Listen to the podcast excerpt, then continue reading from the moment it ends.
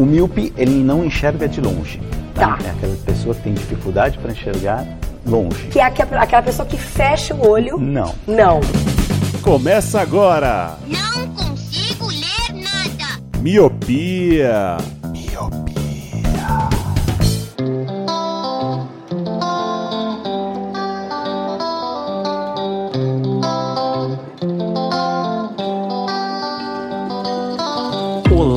Meu querido Miopi, seja muito bem-vindo, bem-vinda a mais um podcast Miopia. Fique à vontade, limpe suas lentes e ajeite o seu fone, porque estamos só começando. Eu sou o Leandro Oliveira. Eu sou o Roger Ochoa. E eu sou o Luciano Barbosa. Caramba, que Novo formal, isso. né?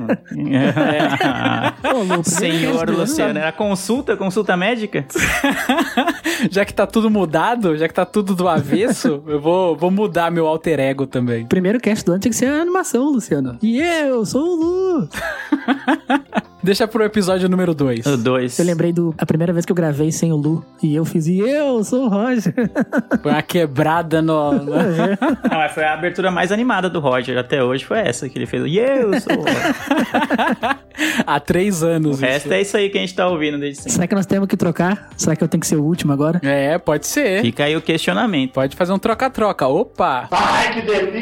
Falando em trocar, o ano de 2022 está começando. Eu já queria desejar a todos os nossos ouvintes um feliz ano novo, porque pra gente o ano só tá começando agora. A gente tá trabalhando, tá fazendo as coisas, tá pagando boleto, aquela coisa toda, mas pro podcast, pro Miopia, pros Miops, começa agora. Então queria desejar em nome de toda a equipe um feliz 2022. E como o ano novo tem resoluções novas e sempre tem mudanças, qual é a mudança mais drástica que a gente vai ter que avisar agora os ouvintes? Os padrinhos já estão sabendo, Luciano, mas qual é a mudança mais drástica que teremos no ano de 2022 no Miopia? Pelo menos até agora, né? Vai saber o que vai acontecer até lá no fim do ano. É, vai saber o que vai acontecer. Pode tocar música de suspense aí.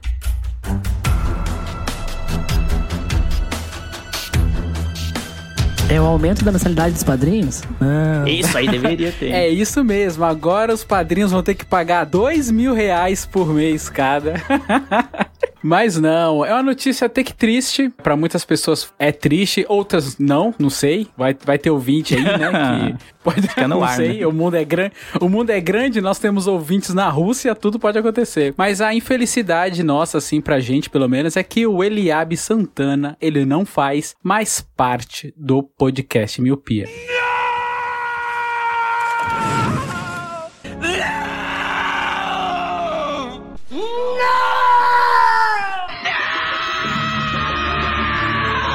Já antecipo que não teve nenhuma treta, não teve nada, foi justamente uma, uma decisão dele. Acho que ele ganhou na Mega Sena e ele não quis compartilhar com a gente o dinheiro e aí ele decidiu e optou por sair. Nós vamos colocar agora um áudio com as falas do Eliabe Santana explicando um pouquinho mais para não parecer que ele saiu de mal com a gente, que foi uma treta interna, coisa que não foi. Ou seja, se não entrar nenhum áudio agora, você sabe que teve treta sim. Vocês ouvintes, vocês já viram o Eliabe e o vencedor da Mega da Virada juntos no mesmo lugar? Não. Então, pode ser isso aí. Exatamente. Olá, Milpis! Essa é a última vez que eu vou dizer isso, depois de cinco longos e bons anos dedicado ao Miopia Podcast. É, estou saindo e, como tudo tem um fim, né? O meu fim, o meu fim é ótimo. Esse é o fim pra mim do Miopia, mas o podcast vai continuar. Os meninos estão aí pra não deixar a peteca cair, não deixar o samba morrer, mas eu vou dedicar um pouco aos meus projetos pessoais, à minha vida pessoal, aos meus objetivos. E eu não queria que isso pudesse vir avacalhar o miopia, o projeto, então é melhor eu me retirar, me dedicar um pouco mais a minha, minha cabeça, minha saúde. Mas os meninos vão tacar pau nesse projeto maravilhoso aí, que foi através dele que eu tive algumas conquistas, conheci pessoas maravilhosas, fizemos amizades, fomos a, a lugares que jamais imaginei estar. Um deles é o evento do Spotify, então sou muito grato, muito grato ao Miopia, aos meninos, mas é, o meu tempo aqui acabou. Então fiquem com eles, que vai dar muito sucesso. Esse vai ser o segredo. Eu vou sair e esse podcast vai alavancar, vocês vão ver. Mas, se quiserem conversar comigo, O meu Instagram é arroba Eliabe Santana. Olha eu já fazendo jabá aqui. Então é isso. Como eu sempre disse por aqui, a gente se vê no futuro e tchau! A gente rodou agora o, o, o áudio do Eliabe, então ele deu a, a versão dele dos fatos, já que foi uma, uma- Partiu dele, né? Não partiu da gente, é importante dizer isso. Partiu dele a decisão de deixar o podcast. E como o Lu falou, faço das palavras dele minhas, né? A gente ficou bem triste, né? Ficou insatisfeito, chateado, aquela coisa toda. Porque a alma do podcast era o Eliabe, o cara é o host, o cara foi um dos criadores e aquela coisa toda. Então a gente fica triste, a gente agradece muito pelos anos, que já são o quê? Cinco anos em que o Eliabe gravou com a gente. Foi um membro, mais do que um membro do podcast, é o nosso amigo e tudo. Mas pra ele, ele falou que não rolava mais, ele explicou os motivos dele aí no, no áudio que a gente acabou de ouvir. E é isso, né? Os padrinhos já estavam sabendo desde o, o final do ano. E aí agora, no primeiro episódio, a gente achou por bem, né? Até porque não teria como não avisar, né? Não, não deixar vocês a par do que tá acontecendo. A partir de hoje, não ouviremos mais o Eliabe no Miopia. É, e eu já mandei o meu agiota ir lá quebrar o joelho dele. Espero que o serviço tenha sido feito com sucesso. Só pra dar uma conclusão também, dar uma palavrinha minha sobre o Eli, a gente, nós todos aqui, além de companheiros de bancada, a gente é amigo, né? Todo mundo aqui se conhece pessoalmente, enfim, já saiu junto, já fez churrasco juntos. E o Eli, ele só simplesmente tava meio desanimado com o podcast, enfim, ele quer tocar projetos dele, tá meio sem tempo também, então é mais uma decisão pela rotina da vida dele, né? não teve nenhuma briga, nenhuma nada, a amizade continua, amamos o Eli como sempre, ele ama a gente como sempre, a gente espera pelo menos, né? É isso que esperamos. Mas no fim foi isso, foi uma. Ele simplesmente não tava mais né, na mesma vibe que a gente, nós querendo se dedicar 100% a isso e pediu pra sair. E nós respeitamos a decisão, mas enfim, a amizade continua. E o Miopia continua também, né? A gente vai continuar nós três por aí, mais um ano aí que vem pela frente. Eu acho que a gente podia fazer uma versão 2, Olê, falando que teve uma treta interna foda, tá ligado? se, se- se as pessoas soco. quiserem saber, virem padrinhos, que a gente vai colocar tudo lá no grupo dos padrinhos. É uma boa ideia, hein? Se as gravar um pessoas podcast- soubessem o que aconteceu nos bastidores, ficariam enojadas. Essa é a A verdade. gente vai gravar um Miopia exclusivo pros padrinhos pra contar a verdade. Vai ser um dossiê Eliabe Santana. Tudo que você precisa saber. Aquelas capas de filme, né? A cara do Eliabe, assim, escrito dossiê Eliabe. Com aquele carimbo, tipo aquele carimbão vermelho, né? Cancelado. Eu gosto. É, provavelmente ele vai estar em semana que vem no Flow ou no Podpah contando a versão dele, mas é tudo mentira, provavelmente. A verdade está só com a gente. Ele agora faz parte do Nerdcast. Ele tá no lugar do Azagal.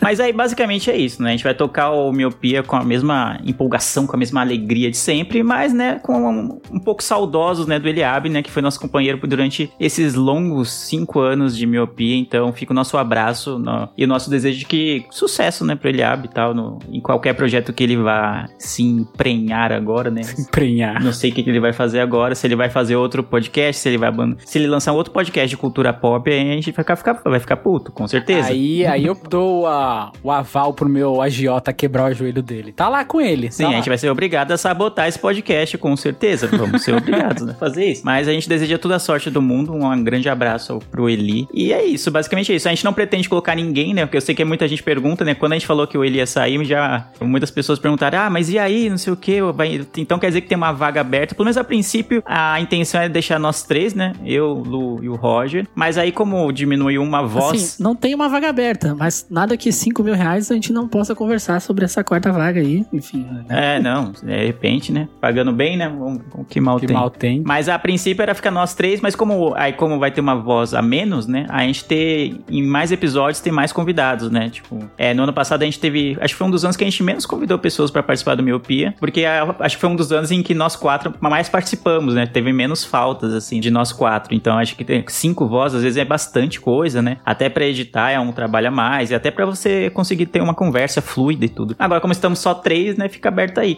Quem quiser ser convidado pra gravar o Miopia, quiser sugerir pautas, já tá aberto aí pra vocês fazerem isso. E vamos que vamos, né? 2022 teve mais É. o que de mudança? Teve mudança boa ou só teve mudança ruim nesse ano de 2022 que mal, mal conhecemos e já consideramos paca? Teve mudança boa, mas daí a gente vai queimar a pauta. Temos que. Não, a gente guardar, já pode guardar. entrar na pauta, inclusive. Não, mas antes de entrar na pauta, eu vou aqui fazer o gancho aqui final. Antes, já agora eu vou passar o bastão de falar das redes sociais e do nosso sistema de apoio, né, de padrinhos para o nosso glorioso Roger Ochoa. Roger, se as pessoas gostam muito do Miopia, apesar da saída do Eliabe, e elas querem apoiar financeiramente esse projeto como que elas podem fazer? Então, Leandro, se as pessoas gostam da gente e não só do Eliabe, as pessoas podem apoiar o Miopia de duas formas. A primeira delas é pelo app PicPay, né? Baixa lá o PicPay, se cadastra e procura lá Miopia Podcast. Tem dois planos. Um plano de um real, que dá a nossa eterna gratidão e um grande abraço virtual da gente. E o plano de cinco reais, que dá direito a entrar num grupo com outros padrinhos do Miopia e um grupo que nós estamos lá todo dia trocando ideia, mandando links, conversando, contando os bastidores. Então, se você quiser fazer parte desse grupo, assine esse plano. E a outra forma é pelo site Padrim, também tem os mesmos planos, o de um real e o de cinco reais. O de cinco reais também dá o direito, né, a entrar nesse grupo aí maravilhoso, cheio de gente linda e bonita que estamos lá conversando todo dia com os nossos queridos padrinhos. Exatamente. E faremos uma pesquisa qualitativa e quantitativa pra saber se aumenta a quantidade de padrinhos depois com a saída É. do Eli ou pra ver se a galera sai, a galera dos padrinhos sai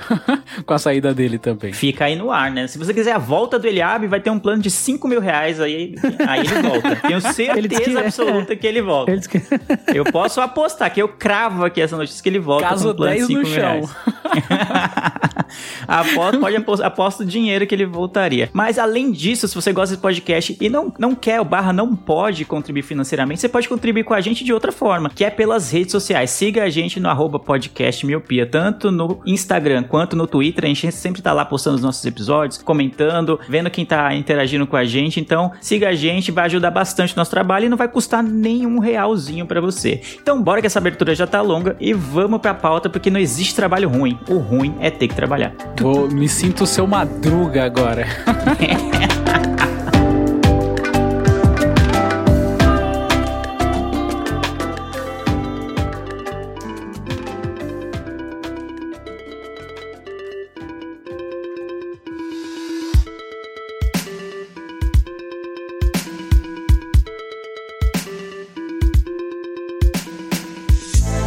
Né? Já passamos da parte ruim, entre aspas, já demos avisos tristes, já demos falando de mudanças assim que não foram tão agradáveis no podcast, aquela coisa toda. Mas eu fiquei sabendo, Roger, pelas más línguas que correm, a boca miúda aí, como se diz, que temos novidades. Temos novidades aí no, no- no âmbito profissional. O que, que aconteceu na sua vida, Roger?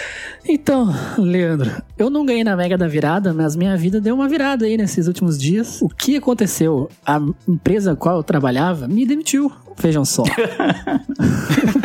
Foi isso que aconteceu. E aí eu estava. Tá vendo? de- Tá vendo que não é só de notícia ruim que, que move o mundo?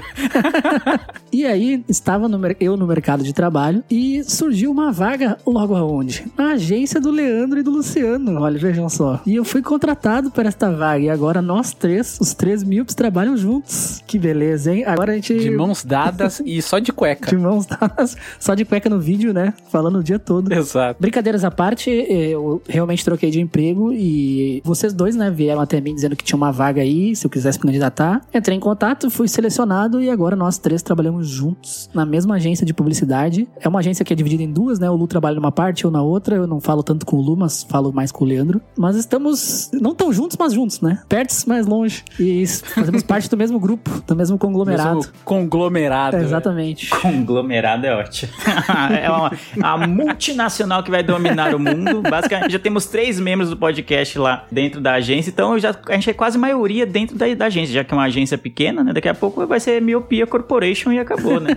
É, a gente muda o nome e foda-se. Deixa Será que o meu Pia vai comprar agência? É, muda o nome. Eu É, topo. então, é, eu, eu queria começar essa pauta, né? A pauta de hoje vai falar sobre. A gente já falou sobre trabalho nos primórdios do Miopia, quando a gente ainda tinha um host profissional, que era o Eliabe, né? Que Deus o tenha. E. Só que a gente falou as partes mais pitorescas, vamos dizer assim, as partes mais engraçadas, situações inusitadas que acontecem no trabalho. Então, se você quer ouvir isso, corre lá, vai lá, dá uma buscada nos arquivos do Miopia, que tem um episódio sobre coisas de trampo. Então, acho que vai ser bem engraçado. Hoje, como o Roger mudou e agora está trabalhando com a gente, a gente pensou, pô, será que a gente já teve essa experiência de trabalhar com amigos? Como que é? Como que foi? Não sei o quê. E eu, eu quero dizer que acho que é a primeira vez. O Lu me chamou pra trabalhar na agência e agora o Lu chamando também o Roger pra trabalhar na agência.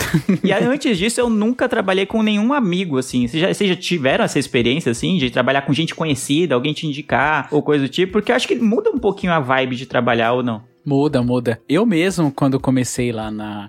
Acho que, cara, eu sempre fui de indicação de amigo. Eu- Principalmente na minha área, né? Depois que eu me formei em. O Lu é maçom. estamos descobrindo agora. É, isso, É, exatamente. né? Tem uma rede, é, é a Rotary Club, né? Aquelas engrenagens lá. Mas desde quando eu comecei a trabalhar em design, propriamente dito, eu sempre fui por indicação de amigos. É, começou trabalhando em freelas com amigos meus da faculdade, aí depois freelas sozinhos, né? Mas quando eu comecei a trabalhar de fato, de carteira assinada em agência e tal, foi sempre com indicação de amigo. A primeira empresa que eu trabalhei foi na Label Company, né? Que eu desenhava etiquetas e tal. E lá eu tinha dois amigos da minha sala da faculdade que trabalhava lá. Aí falou, Luz, você tá fazendo o quê? Aí na época eu tava trabalhando de telemarketing e fazia uns freela por fora. Falei, não, tô basicamente fora da minha área. Falou, meu, vem trabalhar comigo. A gente tá sempre aqui tomando cerveja junto, trocando ideia, vai ser da hora lá. E aí foi presencialmente com esses dois amigos. E aí, cara, foi alopração pura, assim. Eu adorava, adorei esse esquema de trabalhar com os amigos, né? Tipo, conhecer fora e não ter todo aquele aprendizado de você chegar na empresa nova. Aí, putz, mano, eu posso falar da- daquele jeito com aquela pessoa,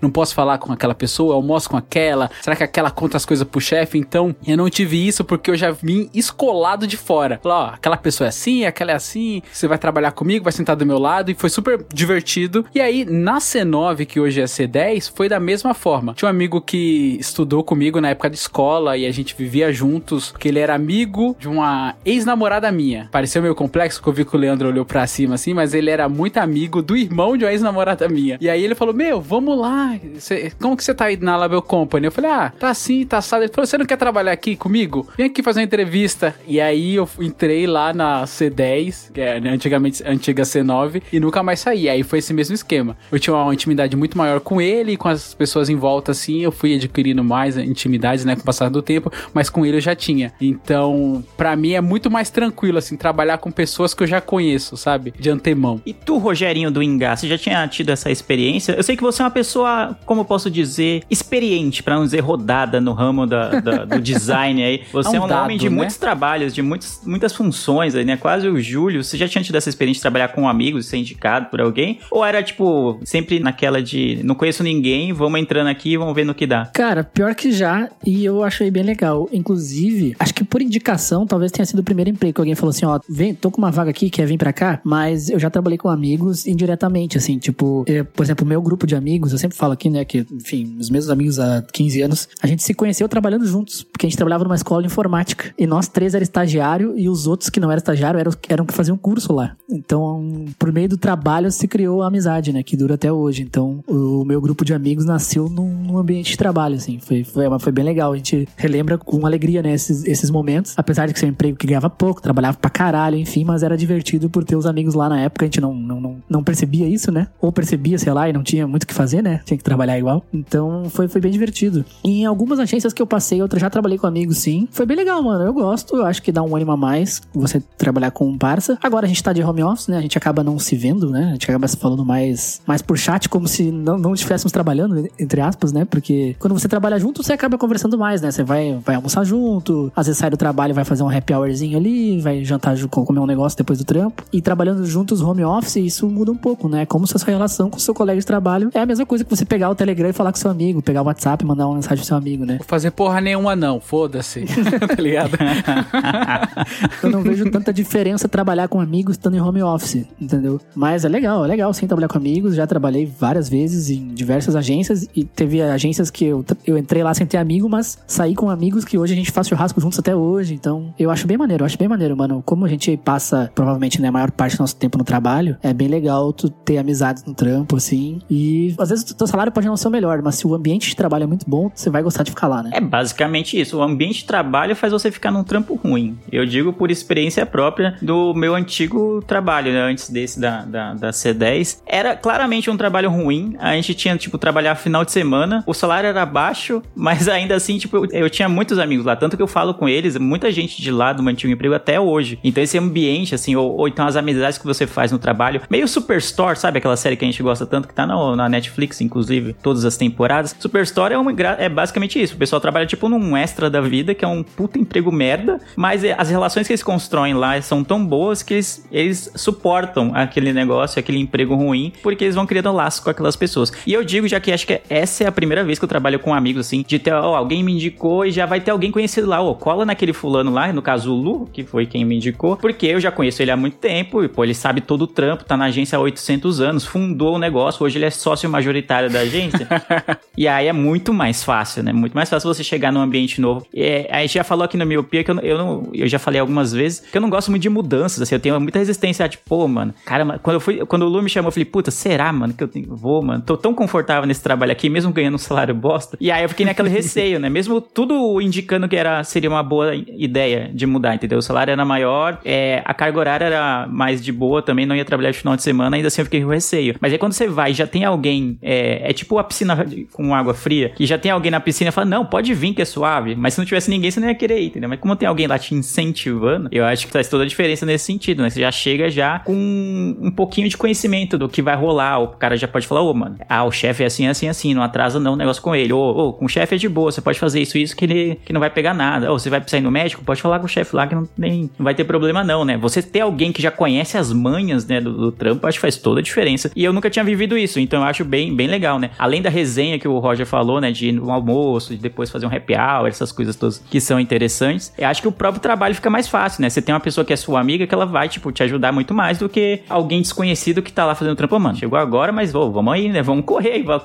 se vira aí, né? Agora quando a pessoa é sua amiga, na, na teoria, né, ela vai te ajudar mais, né? Vai ser mais paciente, ela vai entender as suas dificuldades. Então acho que faz toda a diferença era uma experiência que eu nunca tinha vivido. Assim como eu nunca tinha vivido, e eu não sei vocês, se era o objetivo de vocês entrar na área da publicidade desde sempre. Porque eu sou jornalista de formação. E eu não sei se vocês sabem, porque talvez vocês não cursaram jornalismo, mas durante a faculdade de jornalismo tem uma rixa entre publicidade e jornalismo. Porque a galera do jornalismo é o texto mais é, sóbrio, né? Aquela coisa mais informativa, aquela coisa tal. E publicidade não, é adjetivo pra todo lado, é tudo exagerado, tudo é cor, tudo é texto gigantesco. Então tinha uma, uma rixa assim de, pô, você vai pra publicidade? Como assim? Era como se você tivesse, entre aspas, meio que traindo o movimento. né? Lá a galera engana os outros. Lá ninguém vale nada. Exato, você engana, você engana o consumidor, você mente sobre o É, o produto. seu trabalho é mentir.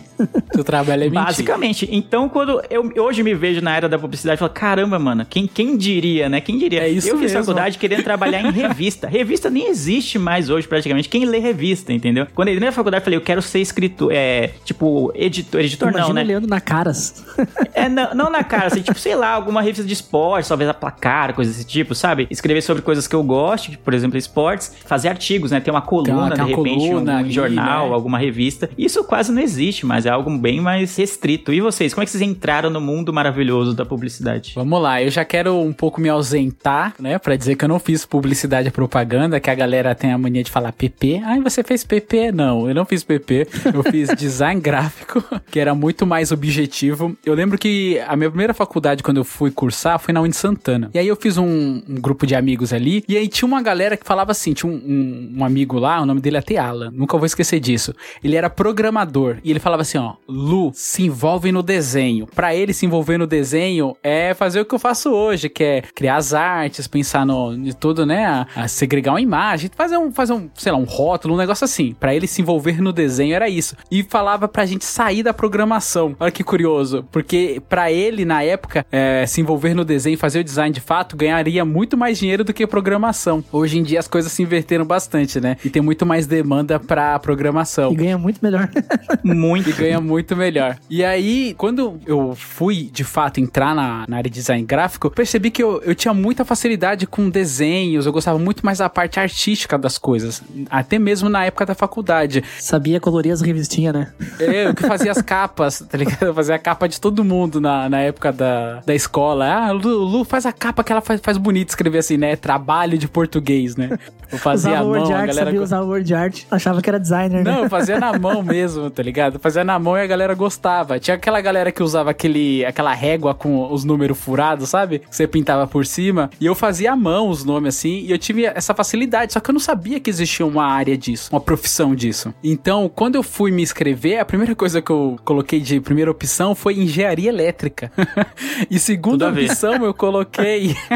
eu coloquei design gráfico. Porque por algum momento eu dei uma pesquisada assim e falaram que, ah, só trabalhar ter com agência de publicidade e tal. E isso me interessou. Eu falei, putz, imagina, o dia inteiro na frente do computador, fazendo artes, fazendo coisas legais. E aí eu, é, a engenharia elétrica não fechou turma. E aí remanejou a galera pra design. Perguntou se queria fazer. Eu falei, ah, já que tá aí, vamos lá. E foi na Uni Santana. Aí eu fui lá, comecei a fazer. Só que lá era completamente focado em, em, em programação. Em programação, em programação. Eu falei, putz, não é isso que eu queria. Eu queria me envolver no desenho, como diria o Alan da época, né? Aí eu descobri, eu fui lá, visitei a FMU, conversei com o reitor, gostei muito mais da grade. Ele passou tudo como que seria. Eu falei, pô, tá aí. Aí eu, o Will, que é o famoso Will, que eu falo em outros episódios, a gente acabou, mano, chamando, tipo, muitas pessoas da, da Uni Santana pra ir pra FMU, cara. A gente puxou o bonde assim, falou: Meu, vem aqui que a grama é muito mais verde. Vem aqui pra piscina que a água não tá gelada, não. Pegando a analogia do Leandro aí. E aí eu acabei me envolvendo e, meu, foi paixão demais, assim. Adorei a área e, e hoje eu acho que hoje, hoje eu não troco, eu não me vejo fazendo outra coisa, sabe? Talvez algo correlacionado, porque é uma área muito grande, você pode fazer inúmeras coisas, mas sempre nesse segmento, assim, de, de design. Eu acho que eu, tô, eu me encontrei, sabe? Aquela coisa de. Eu lembro de acordar e ter preguiça para trabalhar quando não era design. Depois que eu comecei a fazer, a trampar em agências, e fazer freela e, e trampar na, até mesmo na Label Company, fazendo, desenhando etiqueta, eu tinha muito mais ânimo. Eu acordava na segunda-feira falando, é isso, mano, é isso que eu quero, vamos lá. Aí eu fiquei muito mais empolgado. Tanto é que eu tô há muitos anos aí na área e não penso em mudar, né? Mesmo ganhando essa miséria. Vocês falam que eu ganho muito, mas eu ganho nessa miséria. Eu vou mandar esse trecho editado pro dono da agência pra, pra ele mostrar como que você tá feliz e tal, pra ele te dar um aumento. ah, aí, aí sim, aí a gente tá conversando. Eu acho que a gente podia patrocinar a gente, né? Porque agora nós três somos da Pô, é, foi quase um patrocinar, foi quase um depoimento do LinkedIn esse aí, né? Agora eu acordo feliz porque eu sou Agora eu visto a publicitário. Eu, camisa. eu, traba- eu trabalho enquanto eles dormem, eu faço desenho de É, noite. Vou esperar um ouvinte fazer o cortes do Miopi aí, aí ele faz esse corte aí e a gente manda pro chefe.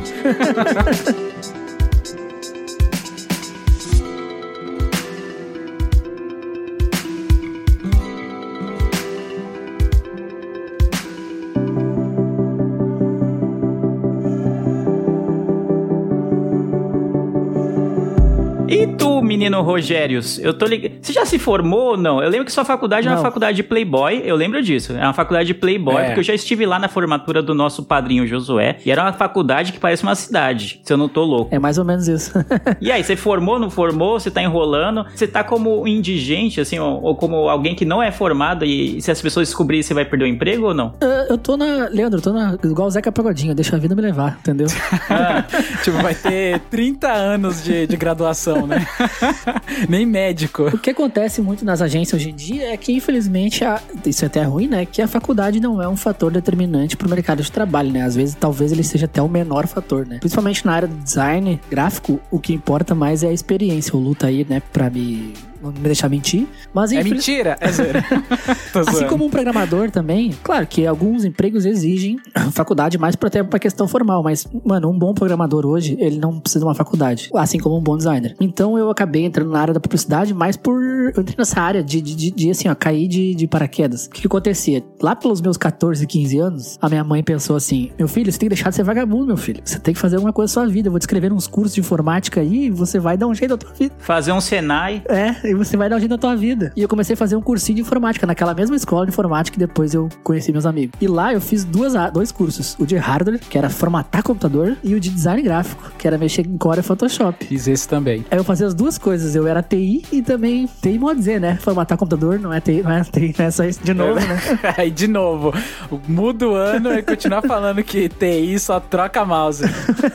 Então eu fazia as duas coisas. Eu arrumava o PC da família, né? Dos tios que não sabiam. E faziam as artes lá no Photoshop e no Corel. Na época não existia o Illustrator. E, mano, eu fui indo pra essa área aí. Aí acabei trocando de emprego, sempre com trabalhando com Photoshop e Corel. Na época nem era agência, na época a gente trabalhava em empresas que faziam site. Esse era o nome das empresas. O termo agência de publicidade nem existia ainda na. Existia, mas não era comum, assim. E hoje todas essas empresas que faziam site viraram agências de publicidade. Então fui seguindo carreira assim, mano, por osmose, assim, foi, foi indo. Caí de paraquedas e fui indo, fui indo. E eu gosto. Eu tô com Lu, assim, eu acordo hoje, eu não me importo com a dificuldade do trabalho. Tipo, eu vou trabalhando de boas, porque eu sei, eu sei que é o que eu sei fazer e que eu faço bem, modéstia à parte. Então, o que me desanima no trabalho e pro emprego, às vezes, é o é o que a gente já falou, né? Talvez seja o ambiente, se, se né, tem- um chefe ruim, colegas, né, não, sei lá, não trocam uma ideia, não são legais. Mas trabalhar com designer, pra mim, sempre é muito legal, assim. E eu gosto de ver o resultado, assim, quando eu apresento o projeto e a pessoa fica fissurada, assim, e elogia pra caralho, muito bom assim. mesmo. É muito, é muito boa a sensação. E foi assim que eu trabalhei com publicidade. E acabei trabalhando em agência já há 10 anos, mas não sou formado ainda. Eu cursei publicidade e propaganda, não foi minha primeira opção. Eu comecei com administração, aí mudei pra sistemas de informação, e aí mudei pra publicidade. E cursei dois, três semestres. Cara, foi, foi pulando. fui pulando. Aí, É um joguinho de plataforma, sabe? O Roger foi praticamente o Mario. E apesar de não ser formado, trabalho em agência aí 10 anos. Já tô, sei bem como é que funciona o sistema. Pronto, Roger, não precisa falar que você ama, não, porque você já tá contratado, cara. Tá Já, já tranquilo. tá contratado. Tá já. Eu sei que o Lu puxou o, o bonde da, da puxação de saco aí da empresa, mas não pode ficar. Não precisa ir junto, não. Não precisa ficar aí junto, Não precisa, não precisa abraçar, não. né? Publicidade por amor, não é? Fazer Não? aquele É. post no LinkedIn, né? Obrigado a C10 que acredita. A família que C10. A família que acreditar. Caramba, mano, isso eu nunca vou fazer na minha vida. Nunca, nunca, Nunca, nunca, mano. farei também. Espero que o nosso Nunca chefe vai não rolar. esse podcast. Nunca digo nunca, né? Mas nunca farei. Não, não gosto de cu- cuspir pra cima, não. Mas, pô, eu acho uma. É. uma- ah, não dá, né? Eu o acho pessoal uma- é, mete o louco ali, no, dá uma forçada de barra ali que não, não tem como. Trabalha, trabalha. Como eu falei no começo, né? Eu sou formado em jornalismo e em letras que não tem nada a ver com publicidade. Mas estamos aí caindo de paraquedas. Cara, é uma, é uma área que eu nunca pensei em atuar, mas é uma área gostosa, realmente. Talvez a agência que a gente trabalhe, é, talvez não seja um bom exemplo, porque o que eu ouço do mercado de trabalho, de outras agências assim, é que a galera é bem esfolada, assim, né? Tipo, de ter muita. de trabalhar muito além do horário, de trabalhar às vezes de sábado, ter que ficar 12, 13 horas na agência seguido. Então isso seria muito insalubre, pra dizer o mínimo. E lá na agência não tem acontecido isso. Pelo menos é bem raro a gente ter que fazer essa, ter que, ter que trabalhar ou no feriado ou no, no final de semana. É raro, raro, raro que aconteça. Mas então, que bom pra gente. Mas no- o que eu vejo no geral, né, eu vejo muita pessoa, pessoal de publicidade reclamando que os trabalhos pagam pouco, que são insalubres e, tá ligado? Que pô, o pessoal faz porque é o que sabe fazer da vida, mas que na verdade já tá meio de saco cheio, assim, tá ligado? Nossa, eu já tive essa sensação. Eu lembro que quando eu tava lá, na época da faculdade, tem muito do sonho das grandes agências. Porque o que acontece nas grandes agências? Tem sala de descompressão, tem videogame, tem sinuca, tem geladeira com cerveja. E isso me encantava muito antigamente, quando era mais novo. Eu falava, cara, é isso que eu quero, mano. Eu quero uma agência que seja pet friendly, que seja assim, que tenha caixa de areia no chão pra eu botar o pé, que seja um negócio uau, fora da realidade, né? Porque eu trabalhei muitos anos com outras coisas. Então, o meu ideal era esse, esse tipo de agência. Só que com o tempo foi passando, eu fui conhecendo muito mais designers, foi entrando e saindo lá, até mesmo na agência que a gente trabalha agora, e eles também tinham essa ilusão. Só o que que acontecia bastante?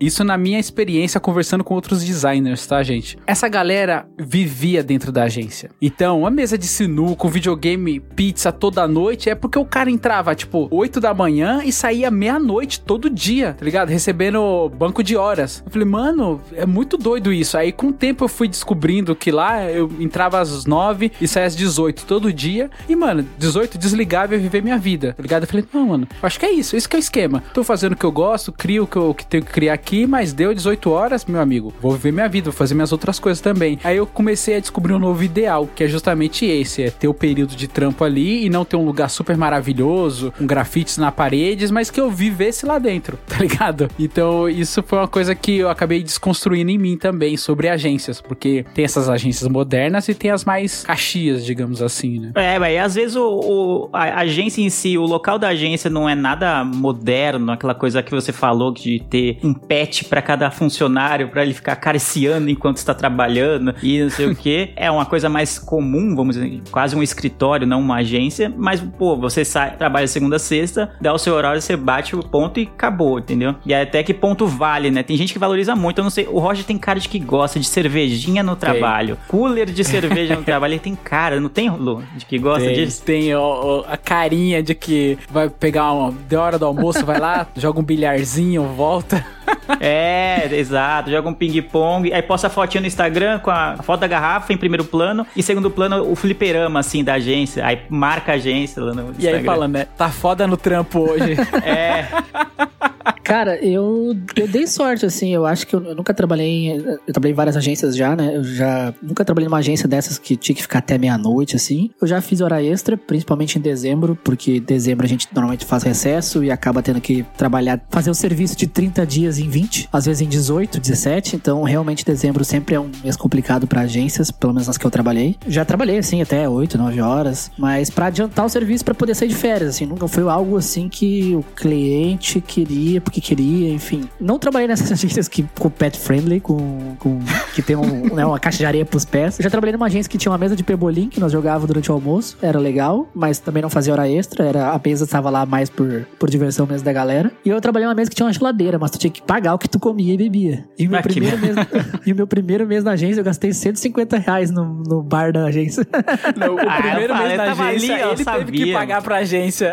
ele que É teve tipo que assim, pagar Quatro da mês. tarde, você tá com fome. Vou lá pegar um salgadinho lá no, no bar da agência. Ah, hoje tá calor, né? Vou pegar uma coquinha lá no bar da agência. E ainda assim, mano, o primeiro mês deu 150. Acho que Tá aqui, que eu- Roger, seu salário é tanto, mas como É. você gastou 20 mil, você tá me devendo que, 19 Roger, você mil. ganha 300 Ô, reais. tá ligado? Tá parecendo. Sabe aquelas fazendas que o pessoal, o, fazendeiro, tipo, ah, você pode. Você tem. Você trabalha pra mim, você pode morar na, no, no fundo das, da casa, vira tipo um caseiro, sei lá, um bagulho assim. E aí, só que aí você tem que pagar tudo, né? Ah, você- depois você paga a estadia, aí paga a comida que você pegou lá na, na vendinha, na quitanda, não sei o que. É o Roger aí na agência. Pô, mas eu vou dizer que quebrava um galho, mano. Às vezes você tava com fome, você não queria pedir um delivery, sei lá, porque hoje um delivery a entrega é 10 reais, né? Vai pedir um sanduíche, o sanduíche é 15 a entrega é 10. Aí você ia lá na agência, pegava um, lá no bar da agência, pegava um salgadinho, mano, dava uma salvada de vez em quando. Mas não era de graça, você acabava, sempre gastava uns 100 pila por mês, 70, 80 no bar da agência. Aí vai ver o faturamento da agência, lá tá lá, barzinho da agência lá. 80% O bar- do faturamento vem É, dali. dava mais que, o- que, o, que os clientes Tem pagavam. tipo né? s- 70 funcionários só pra consumir, tá ligado? Pô, você é louco, De imagina. vez em quando o chefe tava de bom humor, ele liberava uma cerveja lá no bar da agência por conta da casa. Olha aí. Depois você ter fe- feito hora extra, tá ligado? Não, Ter não. Pior que, pior que eu não, pra pior que entregar não fazia negócios. muito. Inclusive, a agência é a Gump, né? Eu já citei aqui em outros podcasts. O, o meu ex-chefe, o Dani, ele escuta o meu pedido de vez em quando. Um abraço pro Dani aí. Um abraço, Dani. E era, mas era legal, era legal o teu barzinho lá, às vezes dava uma salvada. Eu, eu, só que eu não me controlava muito, né? Tinha uma galera que chegava no final do mês, tinha pegado só, tipo, duas águas, cinco reais, tá ligado? Eu, caralho, como eles conseguem? eu peguei, eu gastei Ô, todo o meu salário aqui. Caramba, não, eu seria esse. Eu iria na vendinha que ela fica, sei lá, a 5 quilômetros da agência, mas aí a água é 2 reais, tá ligado? E aí lá no bagulho da agência, com certeza ia ser 5, 10 reais, né? Mas aí eu não ia dar esse. não ia pagar essa É fortuna. não. igual pipoca do cinema, né? Pior que ele- eles não cobravam caro, eles cobravam um preço do mercado, assim. Não abusavam também, tipo... Tipo, 50 reais a garrafinha d'água. Sei lá, boa. o refri no mercado era 3,50 eles cobravam 4, sabe? Tipo, não era algo nada absurdo, assim. Então, É, seguindo esse exemplo assim, lá quando a gente trabalhava é, presencial, a gente trabalhava num condomínio empresarial. Aí dentro desse condomínio tinha vendinha, tinha restaurantes, aí dava pra comprar um negocinho também, entendeu? Um salgado, um negócio lá dentro também. Mas como a gente fazia o percurso de até chegar ao escritório, tinha vários outros comércios, aí dava pra comprar antes mais barato, porque lá dentro realmente era mais caro. Mas é aquela coisa também, de qualquer forma tem que pagar, né? Até voltando um pouco pra pauta, acho que eu dei uma escapada aqui. Resumindo o que o Leandro falou, a agência tem bastante agência que tem essa fama de trabalhar muito e pagar pouco e fazer serão até meia-noite. Tu só vai pra casa se tu entregar o trabalho do dia, tipo 5 da manhã, sei lá. E, ganha só banco de horas, nem hora e extra, ganha dinheiro banco de é, né? horas, às vezes não ganha nem hora extra. É, mano, é bem complicado, assim. O, o- o mercado publicitário, ele é bem prostituído, né? Assim, é bem... Por isso que você é um putão. Tanto que existe no mercado publicitário a famosa planilha das agências, né? Que é uma de, de tanto ter exploração nas agências. Além da exploração já trabalhista, sempre tem um chefe machista, sempre tem assédio sexual, sempre tem um monte de coisas, né? Que acontecem em alguns trabalhos por aí. E a galera fez a planilha das agências, né? Que é uma planilha onde as pessoas se cadastram anonimamente e contam o que, que acontece em tal agência X, né? Tipo, ah, na agência lá, né? Agência lá, a agência da Heineken Abre lá uma cam. Os caras pagam mal e querem que trabalhe até meia-noite. Na agência X lá, os caras, sabe, não pagam banco de horas, tem que virar à noite, enfim. Então, é, ficou até famosa essa planilha aí, né? Se- ah, hoje em dia as pessoas vão trabalhar numa agência, já abre planilha, vê se não tem nenhuma denúncia lá pra ver o que que tá esperando. Porque o mercado publicitário, assim, ele é, infelizmente, ele é bem complicado, bem complicado. Eu acho legal que eu achei que eu tivesse amigos e ninguém me passou essa planilha aí. É isso mesmo? Muito bom saber. Muito bom que eu posso Só estar num lugar chamou, né? insalubre, trabalhando com Hitler, e ninguém, eu não tô sabendo. Muito obrigado. Você é meu chefe, né? Eu Vamos cortar o bloco, eu quero cortar o bloco agora, só de raiva. Deixa no ar, deixa no ar. É.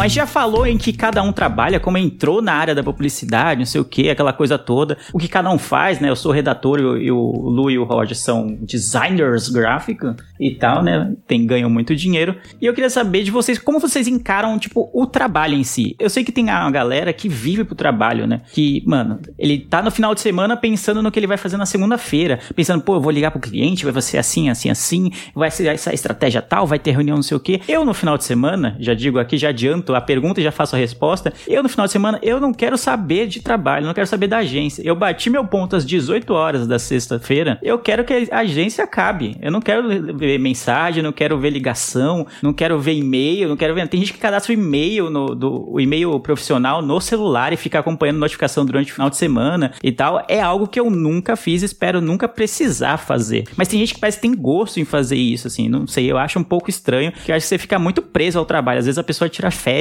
e tá lá com o celular olhando as mensagens de trabalho, olhando o grupo da, do, do, do, emprego no WhatsApp, esse tipo de coisa. Eu queria saber de vocês como é que vocês encaram esse tipo de coisa. Como que é o, o ato de trabalhar para vocês? Vocês trabalham porque precisa? Ou vocês trabalham, pô, é isso aí, mano. O trabalho é a minha vida, como se fosse um jogador de futebol. Cara, se o cara é jogador de futebol, eu entendo. O cara fala, pô, da hora, eu trampo minha vida. Da hora. Mas fora isso, não sei não. E aí? Ah, cara, eu antigamente, há muitos anos, lá no começo da profissão, eu tinha muito isso que você tá falando, de dormir preocupado, acordar preocupado, igual quando eu trabalhava na Label Company, que eu desenhava etiquetas. Era uma preocupação bastante, assim, que eu tinha, porque um erro ali que eu fizesse na etiqueta, aquilo ia, mano, tem uma tiragem de duas mil, 30 mil etiquetas, ia dar um erro, ia dar um prejuízo fudido. Então eu já tive muita preocupação com isso. E até teve um momento que eu queria até migrar pra parte online, justamente por isso, para me safar um pouco dessas questões de preocupação referente a erro. Você erra uma tiragem de duas mil, três mil, 50 mil, você tá fudido, meu parceiro. É muito ruim. Então eu, eu tinha muita preocupação com isso. Só que com o tempo foi passando, essas preocupações eu fui deixando de lado, porque eu fui prestando muito mais atenção no trabalho e quando dava 18 horas eu fazia o que você faz agora, e é o que eu faço também agora. Que é, deu 18 horas, acabou o trampo, não tenho o que fazer mais nada, deu final de semana, acabou. Deu férias, eu tô de férias, esquece trabalho. Pode cair um meteoro na agência aqui, mano, beleza, vamos seguir, entendeu? Então hoje em dia eu tô muito mais assim, mas eu já fui, posso dizer aqui que eu já fui muito,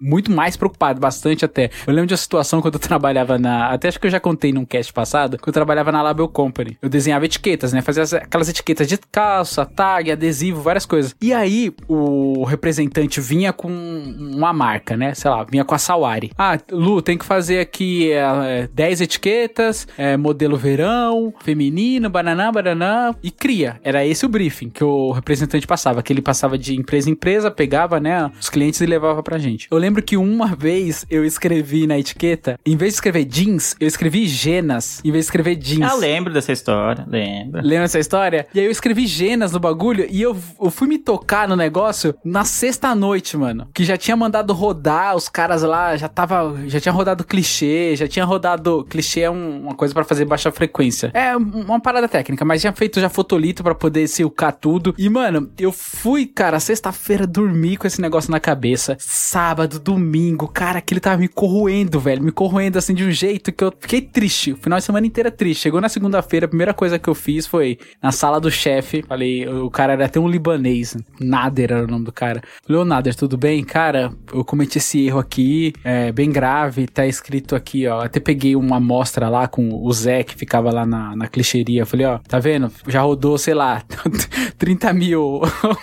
rodou 30 mil etiquetas e tá aqui, ó, tá escrito Genas. Aí ele falou, cara, eu, o meu cu trancou, né? Ele falou, cara, é o seguinte, você não percebeu, eu não percebi, o Zé não percebeu e nem o cliente percebeu. Desencana. Eu acho que, mano, entregou as, as 30, 50 mil etiquetas lá pro cliente, o cliente colocou na, na calça deles lá. Deve ter até hoje, assim, as calças escrito Genas em vez de jeans e não pegou nada, o cliente não reclamou e foi vida que segue. Mas, mano, eu não dormi, cara. Essa semana, assim, eu fiquei em choque, assim, total. Assim, eu falei, mas se eu tivesse que pagar, tava fudido. Ô, Celo, não, não, é, eu vou até é, aproveitar isso que você falou. Quando eu faço uma cagada, ou então eu acho que fiz uma cagada e que eu acho que vai dar merda no trabalho, aí realmente, isso aí tira o sono, né? Você fala, puta merda, vou chegar na segunda-feira, mano, e vai dar uma bosta, vou ser mandado embora, vai ser uma justa causa, é isso aí, no, putz, acabou, né? Mas no geral, assim, no geral, eu fico de boa, mano. É, tipo, ah, tem o que fazer, a gente vai fazer, mano. Durante o trabalho eu vou lá, mano. Tem, tem que entregar isso Exatamente. aqui durante o dia, vamos entregar isso aqui durante o dia. Ponto. Seis horas vai estar lá o bagulho. Se precisar passar e tal, porque era muita coisa, beleza. Mas tem gente que eu vejo que fica, mano, paranoico com o trabalho, vive em função do trabalho. Eu, eu não consigo ser assim. Eu acho que nem faz bem pra saúde é, a pessoa tá tão assim, é, envolta no trabalho, sabe? Vivendo para o trabalho. O que que tu acha, Roger? E se você soma isso, a ansiedade é pior ainda, Sim, cara, você é Isso louco. faz muito mal à saúde mesmo, mesmo. Cara, eu, eu sempre consegui me desligar. Como designer, a gente faz muito frila, né? Então a gente acaba trabalhando no final de semana muitas vezes, sábado, domingo, enfim, depois do horário. Mas eu sempre consegui me desligar, eu sempre separei bem. E uma coisa que eu não gosto muito é de falar de trabalho quando eu tô com meus amigos. Ih, fudeu, Leandro. Ele Por exemplo, assim, tu, tinha uns amigos que você passava a semana inteira no trabalho. Aí, final de semana, você encontrava os ami o- o- amigos que não eram os do trabalho. E os caras começavam a falar de trabalho. Ficava, mano, é final de semana, vamos tomar uma cerveja, relaxar aí, falar de futebol, falar da- de série, de, de coisa assim. Vamos. Ah, você viu a titubeada, né? Você sabe o que, isso, que ele né? queria falar, né? Você viu, né? O bicho deu tela azul aí. Entendi. Aham. Deixa assim, deixa Aham, assim. Não, os ouvintes entenderam. Os ouvintes entenderam ouvintes o que você entenderam. queria falar. Ah, Falar do sistema reprodutivo das planárias. Não, não, É, não, nada a claro. ver, nada a ver, não, não.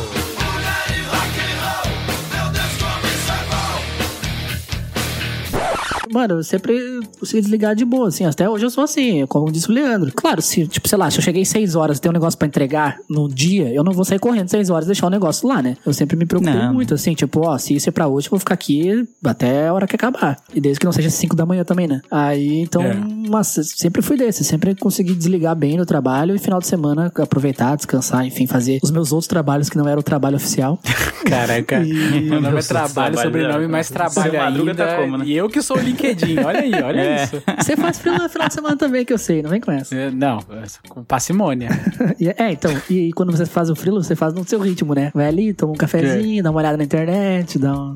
E, cara, então eu sempre, sempre consegui me desligar. Eu acho que trabalho, eu vejo assim, trabalho é trabalho. Só que não quer dizer que trabalho que ele tem que ser ruim, que ele, chefe tem que ser chato, que tu tem que odiar todo mundo, que você tem que che- chegar às 8, sair às 6 sem dar tchau. O, o trabalho, ele pode ser bom, mas não quer dizer que ele vai ser uma família, entendeu? Trabalho é, continua sendo trabalho, mas ele pode ser um lugar gostoso, pode ser um lugar, tipo, que tu tem uma convivência boa, que seu chefe pode ser legal, desde que saiba separar as coisas, que ele é chefe, que você é funcionário. Se ele vai precisar te demitir, ele vai te demitir. E se tu precisar trocar de emprego Exato. pra ganhar mais, você vai precisar trocar de emprego pra ganhar mais. Acontece. Então eu sempre tive essa. sub separar bem as coisas. E o mercado publicitário ele tem um grande defeito. O Leandro até me zoa, né? O Leandro Edgar me zoam bastante, que eu troquei muito de emprego. Mas o que acontece? Tem muita agência que um ou dois contratos pagam o salário de tantas pessoas. Tipo assim, ah, a agência tem 10 clientes. Se perder um cliente, tem que demitir duas pessoas. Isso acontece bastante em agência. Então eu sempre sofri muito isso. Acho que eu já fui umas três ou quatro vezes demitido porque chegou o final do ano, perdeu três, quatro clientes. Inclusive agora, né? Então eu sempre soube separar, que tipo, eu, sempre gostei muito dos lugares que eu trabalhei. Eu não, cos- não, costumo ficar trabalhando num lugar ruim. Mas eu sei que se eles precisarem me demitir, vão me demitir. É Uma coisa vai, entendeu? Não é. Não vão passar duas vezes, né? Se precisar. Você não vai precisar fazer aquele textão no LinkedIn, É. a família. Isso, isso. é. então eu sempre soube separar bem o que é trabalho, o que é família, o que é amigos. É, isso foi, foi, foi bem tranquilo. é, não tem trabalho ruim, né? E agora misturou um pouco, né? Porque tem amigos e trabalhos aí. Exatamente. Agora, agora, se eu precisar de dinheiro, eu peço pros amigos. né? É aí, ó. Pronto, É, Leandro. Peça pro Leandro Luke, é disposto. sócio, sócio da agência. Mas antes da gente finalizar, eu tô- a gente já tá chegando já no- nos finalmente. Eu queria saber, né? Vocês estão bem estabelecidos, acho que até bem mais do que eu, porque eu tô na, no- na área da publicidade há bem menos tempo, há pouco mais de dois anos. Vocês já estão aí há 10, 12 anos anos aí de carreira na área da publicidade. Se vocês pensam, o Lu até adiantou no começo, né? Deu até uma queimada na pauta de pensam em uma mudança drástica, assim. Vocês conseguem se visualizar assim mudando drasticamente? Tem muitas pessoas que chegam, sei lá, aos 30, chegam aos 40 e falam, pô, mano, eu fiz isso a minha vida inteira, eu sou bom no que eu faço, mas sei lá, não tá me dando aquela satisfação que me dava antes, né? Tipo, eu tô meio que, entre aspas, estabilizado financeiramente, pode-se dizer assim, mas eu queria novos ares, queria uma área nova. Vocês teriam esse dom? Tem essa vontade? Ou ir pra onde vocês iriam? Então, como eu falei lá no começo Assim, queimei a pauta, peço perdão pelo vacilo. Queimou largada, né? eu acho que, mano, é assim, a nossa área, assim, ela é muito vasta, né? Pra gente que faz os desenhos, então a gente pode migrar para qualquer outro tipo de coisa, até desde criar quadros para vender, pode fazer um monte de coisa que seja correlacionada à área. Hoje em dia eu não tenho muito isso, esse pensamento de mudar nada, porque eu gosto bastante, tô aquela coisa da zona de conforto que a gente fala, tá tranquilo, eu já tô bem estabelecido, já sei o que tem que fazer, igual a gente tá falando lá, quando você muda de um trânsito que você tem toda aquela curva de aprendizado, nossa, é muito chato. E hoje em dia eu não tenho mais isso, porque eu já sei onde eu piso, onde que eu posso pisar, onde que eu não posso, o que, que eu tenho que fazer, o que, que eu não tenho. Então tá muito tranquilo, eu não tenho esse pensamento, essa vontade. Assumo que algum tempo eu já tive vontade de seguir o ramo de macenaria, porque eu gosto bastante, né? Só que se você pensar bem a fundo, se você vai criar um móvel, vai fazer alguma coisa diferente, tá o design ali também. Então acaba sendo correlacionado à área. Então eu, eu acho que pela área ser tão. ter essa metamorfose dentro dela, que você pode migrar e, e mudar e multar, eu acho que é tranquilo. Até se eu fosse mudar de ares, seria um ares diferente, mas que seria dentro do design, entendeu? Cara, eu também, eu não consigo me ver fora do design. É uma coisa que eu gosto muito de fazer. Talvez eu gostaria de trabalhar design para diferentes empresas. Tipo, eu gosto muito de esporte. Eu nunca consegui, eu nunca trabalhei para um clube, por exemplo, fazendo arte, fazendo design. Nossa, eu queria muito trabalhar pro Corinthians, você é louco. É, ia ser da hora, assim. Tipo, talvez até nem pro meu próprio clube, mas enfim, talvez pra um site que faça trabalho com os clubes, trabalhar pra uma marca, tipo, sei lá, pra Nike. Acho que seria legal da hora, mano. Mas, assim, fora do design, eu não, não me vejo uma profissão que eu gostaria de mudar hoje em dia. Eu gostaria de trabalhar para diferentes empresas na área que eu faço, assim. E você, Lele? Cara, é difícil, né, mano? Eu gosto de escrever, mano. Eu entrei em jornalismo porque eu gostava de escrever, entendeu? Essa era a minha pegada. Eu, eu, eu gostava de português na escola, então eu cresci com isso. Pô, mano, eu quero trabalhar em algo que, um, não tenha matemática, dois, eu posso escrever bastante. E, e, aí, por isso que eu fiz jornalismo, né? Então, eu falei que eu queria escrever em revista, que escrever em, ou em site, em jornal, coisas desse tipo. Conforme foi passando o tempo da faculdade, eu meio que desencanei disso. E aí, hoje eu tô como redator, né? É um trabalho que eu não achei que desempenharia, apesar de ser algo que lida muito com a escrita e muito com a revisão de texto também, que é algo que eu gosto bastante de fazer. E, de certa forma, ter uma liberdade também de ser necessário em várias áreas, né? Não só na publicidade, quase todas as áreas precisam que qualquer coisa que vai texto, né, precisa de alguém para revisar, precisa de alguém para criar o texto. Então, eu acho que eu não conseguiria mudar muito além disso, assim. É algo que eu gosto de fazer, eu gosto de escrever, gosto também de revisar. Então, é algo que é, acho que meio que nem que vocês falaram. Se eu mudasse, eu acho que dificilmente sairia de algo desse tipo, entendeu? A menos que fosse lá algo totalmente aleatório, como sei lá, abrir um negócio, assim. Mas eu também não consigo visualizar nesse tipo, né? Tem gente que gosta de estar tá no comando das coisas, estar tá à frente das coisas e tal. Eu gosto de ser, pô, tem toda uma engrenagem da empresa assim, e eu faço a minha função aqui. Eu sei tudo, o todo, eu sei como é que funciona o todo, sei que o Lu faz o design, alguém faz o atendimento, eu faço a redação, e aí o cliente pede e a, a engrenagem vai funcionando. Mas tá à frente de tudo isso, por exemplo, assim, eu acho, não é algo que eu nunca me atraiu. Tem gente que gosta da posição de liderança, de estar à frente, assim, nunca me atraiu. Então eu gosto de texto, gosto de lidar tanto em escrever quanto de revisar. Então acho que dificilmente eu sairia dessa, dessa parte, assim, textual. Acho que iria nesse sentido também. Esse é um, é um ponto importante também, Lê. Acho que também nunca tive esse, esse sonho de ser o líder total que manda na porra toda e almeja isso. Eu nunca tive esse desejo, cara, nunca. Né? Porque hoje em dia tem muito esse lance de que eles é muito martelado de meritocracia. Aí tem a galera do LinkedIn, aí tem o coach de sucesso que fala que você não tem que ficar na zona de conforto e aquilo, que você tem que almejar mais, você tem que ser empreendedor e tal. Só que, mano, eu nunca fui essa pessoa de querer, tipo, ser um empreendedor foda, bilionário, dono de mansão e tal. Cara, eu só quis fazer parte do, do, do fazer o trampo, tenho que fazer meu trampo, eu faço e beleza. Deu às 18, desliguei, vou viver minha vida, vou jogar meu videogame, assistir minha série. Essa é a minha vontade, entendeu? Nunca almejei, tipo, ter uma posição de liderança fodida assim e tal. Então acho que isso faz muito parte do perfil das pessoas, né? Acho total, né? Eu acho que tem um lance do. tá num cargo de liderança, porque geralmente ele ganha mais também, né? Já que se você tá supervisionando outras pessoas, em geral, nas empresas, você ganha mais. Aí você ganha mais ao custo da sua paz, provavelmente, né? Porque você tem. Você tá responsável por aquelas pessoas, responsável por uma operação completa, sabe? É, de lidar diretamente com o cliente, de repente, ou coisa do tipo, dependendo da sua área. Então é algo que eu nunca almejei, assim. Um, de estar à frente de outras pessoas, assim, pô, ah, tendo que administrar, né? As pessoas que, pô, um, um dia o fulano não vai trabalhar, então um dia tem gente a menos, você falar, pô, eu preciso de mais um funcionário, ir lá pedir pra chefia outro funcionário, esse tipo de coisa. Ficar gerenciando isso, gerenciar os clientes e como que vai, que, que, o, o que é feito, o que deixa de ser feito, sabe? Esse tipo de fluxo. Você, é, acho que é por isso que muitas pessoas viram o que o pessoal chama de workaholic lá, porque ele tem tanta coisa sobre a mão dele, né? No, no, sobre os cuidados dele, que a pessoa fica maluca, né? Ele não consegue desligar no final de semana. Porque se ele desligar, talvez é, o negócio saia do controle, né? Então ele tem que estar tá fazendo planejamento, tem que fazer é, várias adequações para que as coisas continuem funcionando. Então eu nunca me almejei isso, porque eu acho que é uma carga muito grande de trabalho para geralmente não ganhar tão mais dinheiro assim. É, e você falando desse lance dos problemas, assim, tem até um, uma palavra, uma coisa nova que é de cunho até de psicólogos e tal, que é o burnout, que é quando a pessoa ela acumula muita função, quer fazer tudo, tudo, tudo, e tem um momento que ela,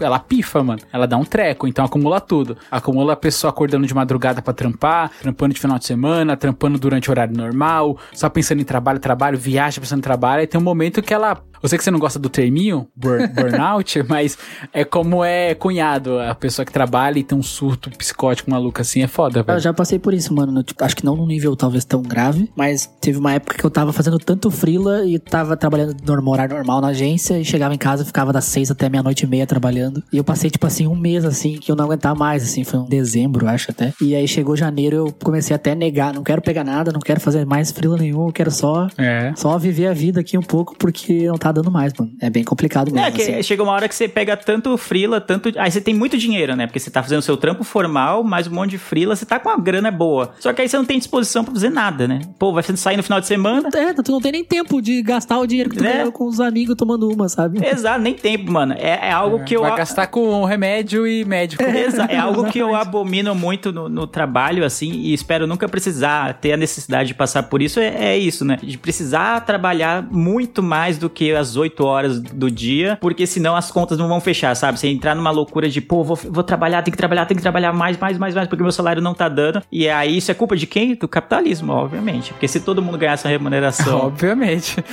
uma remuneração o digna. Fez, fez o, o truquinho pra botar contra o capitalismo. Muito bom, Óbvio, né? né? Não vou. Um, um, um cast inteiro sobre mercado de trabalho. Você acha que eu não ia colocar a culpa no capitalismo? Porque o certo, a gente tá falando de uma, uma, uma situação de uma zona assim muito privilegiada. A gente ganha provavelmente muito mais que a boa parte da população que ganha, sei lá, um salário mínimo ou algo do tipo. Então, imagine você ter esse, tudo esse coisa de trabalho que a gente falou, né? De, sei lá, chefe explorador, de trabalhar mais, fazer extra sem ganhar extra, ganhando banco de horas e tudo, e ainda ganhando mil reais por mês, ou 800 reais, É. 500 reais por mês, sei lá, como muitas pessoas ganham. Então a gente ainda tá se dá o luxo de reclamar porque não é o ideal, mas tem gente que tá muito, muito, muito mais longe, assim, muito mais necessitada nesse sentido, assim. Então a pessoa trabalha porque realmente ela, mano, é isso ou não vai ter de comida de- na comida na Não tem mesa no pra comida, semana, né? no, no- Tipo- no- no final do dia, sabe, cara? Então é, é puxado, né? Então se a gente vivesse numa, numa sociedade mais igualitária, todo o trabalho ganharia o suficiente para que as pessoas pudessem manter sem precisar ser esfoladas no, no trabalho, né? Sem precisar trabalhar mais, sem fazer hora extra, sem trabalhar no final de semana ou coisa do tipo. De acordo, camarada. Mas como isso não é o que acontece, a gente tá aí, né? Seguindo a vida. Acho que depois dessa podemos até encerrar, né? O Leandro já, já Podemos encerrar com, com o hino da União Soviética tocando, né? Óbvio. É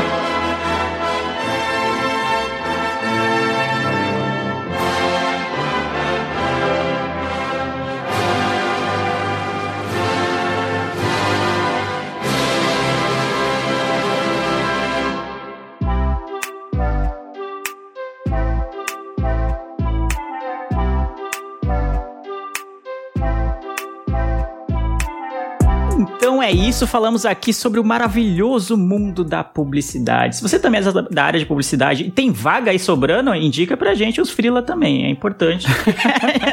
A gente vai aceitar? Talvez não. Mas o Roger falou que não vai aceitar, mas se tiver uns freela de, de revisão aí, umas coisas de redação, uma coisa leve, assim, coisa de boa, tranquilinha, pode mandar lá na, no, no, no, no arroba podcast miopia que a gente dá uma olhada assim, como não. Mas é isso, a gente fez esse cast, o primeiro de 2022, falando sobre um pouco de mercado de trabalho, sobre a nossa experiência, assim, né, com, com publicidade, como que a gente veio parar ali. E antes da gente encerrar, o Roger vai falar o que, Roger? Que você, tá levantando a mão aqui pra O que, que você planejou? que você tá planejando o plano do cebolinha pra fazer. É. Eu planejei um mimo para os nossos assinantes. É um pequeno mimo, assim, de coração. Porque nós tivemos duas ouvintes de aniversário em janeiro. E eu queria começar a citar aqui os nossos ouvintes assinantes do grupo que estão de aniversário e merecem um parabéns especial. A primeira é a Vanessa Van, nossa madrinha, que já gravou com a gente, fez aniversário. E a segunda é a Amanda Mota também, que tá sempre compartilhando miopia nas redes sociais, no Twitter, no Instagram. Então, um grande beijo e um grande abraço para as nossas queridas madrinhas que estão no grupo com a gente e fizeram aniversário em janeiro. É isto. E o parabéns! Parabéns! Léo, toquei parabéns pra você. Parabéns, parabéns, pessoal. Continue contribuindo com miopia. Esse é o, esse é o presente de vocês.